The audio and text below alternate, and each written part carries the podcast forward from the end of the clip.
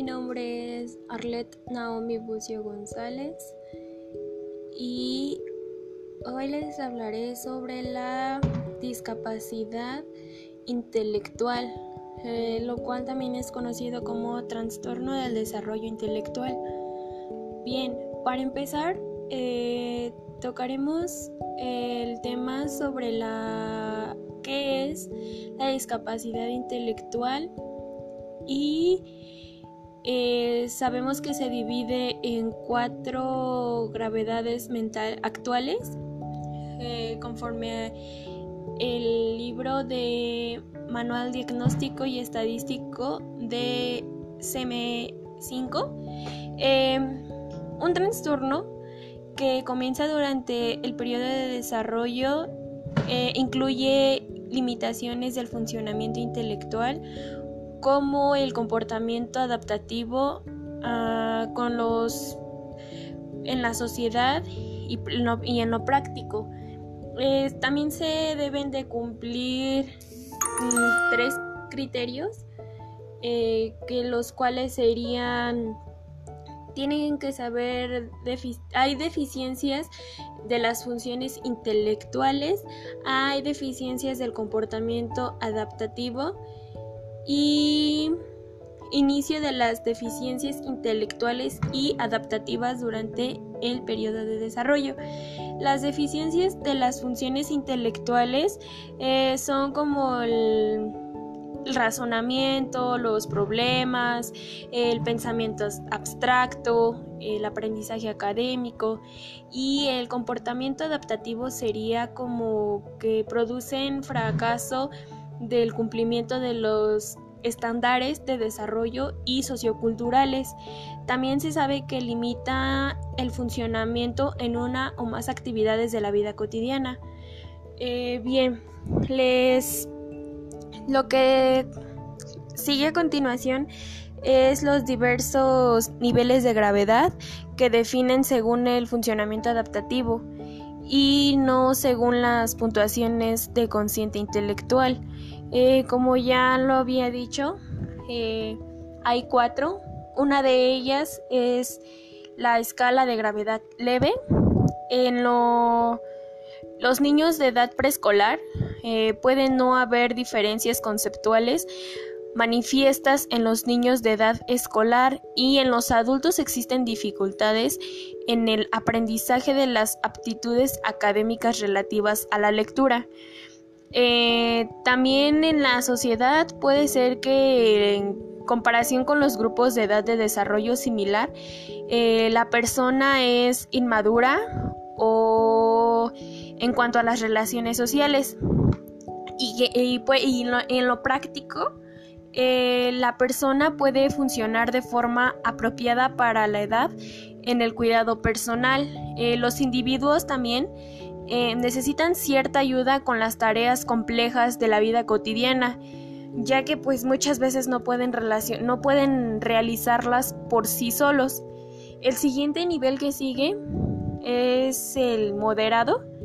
se sabe que durante todo el desarrollo, las habilidades conceptuales de, lo, de las personas están notablemente retrasadas en la comprensión de sus de las cosas. Y los niños que están en preescolar eh, su lenguaje y las habilidades preacadémicas se desarrollan lentamente. Y en los adultos eh, las aptitudes académicas está típicamente en un nivel elemental y ya que también necesitan ayuda para todas las habilidades académicas. Eh, su desempeño social eh, sería que el lenguaje hablado es típicamente el principal, un instrumento de comunicación para ellos. Eh, su capacidad de relación está vinculada de forma evidente a la familia y a los amigos. También en lo práctico, la persona puede responsabilizarse de sus necesidades personales, como por ejemplo sería el comer, el vestirse, em, entre otras, eh, la higiene personal y eso. Eh, también se sabe que podrá asumir cargos independientes en los trabajos que requieran habilidades conceptuales y de comunicación.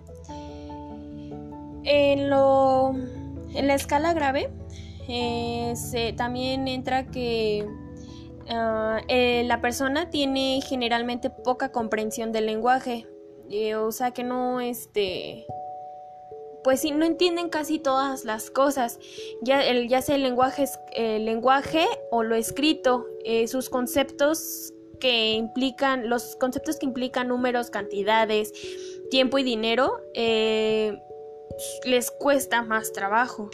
En, su, en lo social ellos se desarrollan que el lenguaje que ellos hablan es bastante limitado, o sea que no, no son muy buenos al desarrollar su lo que piensan eh, hablando.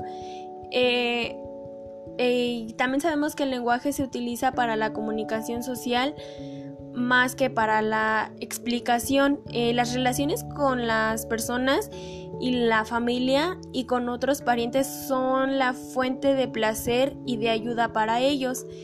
Eh, también la persona necesita ayuda para todas las actividades, o sea que ahí no depende de sí mismo, sino necesita una persona que le ayude, como lo necesitan que lo ayuden en la vida cotidiana, como el comer, el vestirse, el bañarse y realizar sus funciones este, excretoras.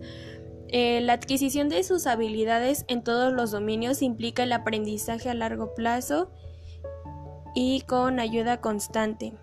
El siguiente nivel que sigue es lo profundo. Eh, las habilidades conceptuales eh, requieren generalmente al mundo físico más que a procesos simbólicos. sin embargo, la existencia concurrente de alteraciones motoras y sensitivas puede impedir el uso funcional de los objetos. En lo profundo, eh, su relación social es que la persona tiene una comprensión muy limitada de la comunicación simbólica en el habla y la gestualidad.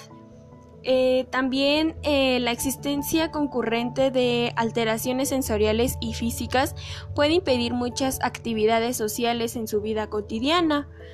Eh, también se sabe que la persona depende de otros para todos los aspectos del cuidado físico. En lo profundo, entonces hablamos de que la persona no puede depender de sí misma, ya que pues ahí es un caso aún más complejo que en lo grave ¿Por qué? Porque pues ya no puede realizar las cosas por sí solo.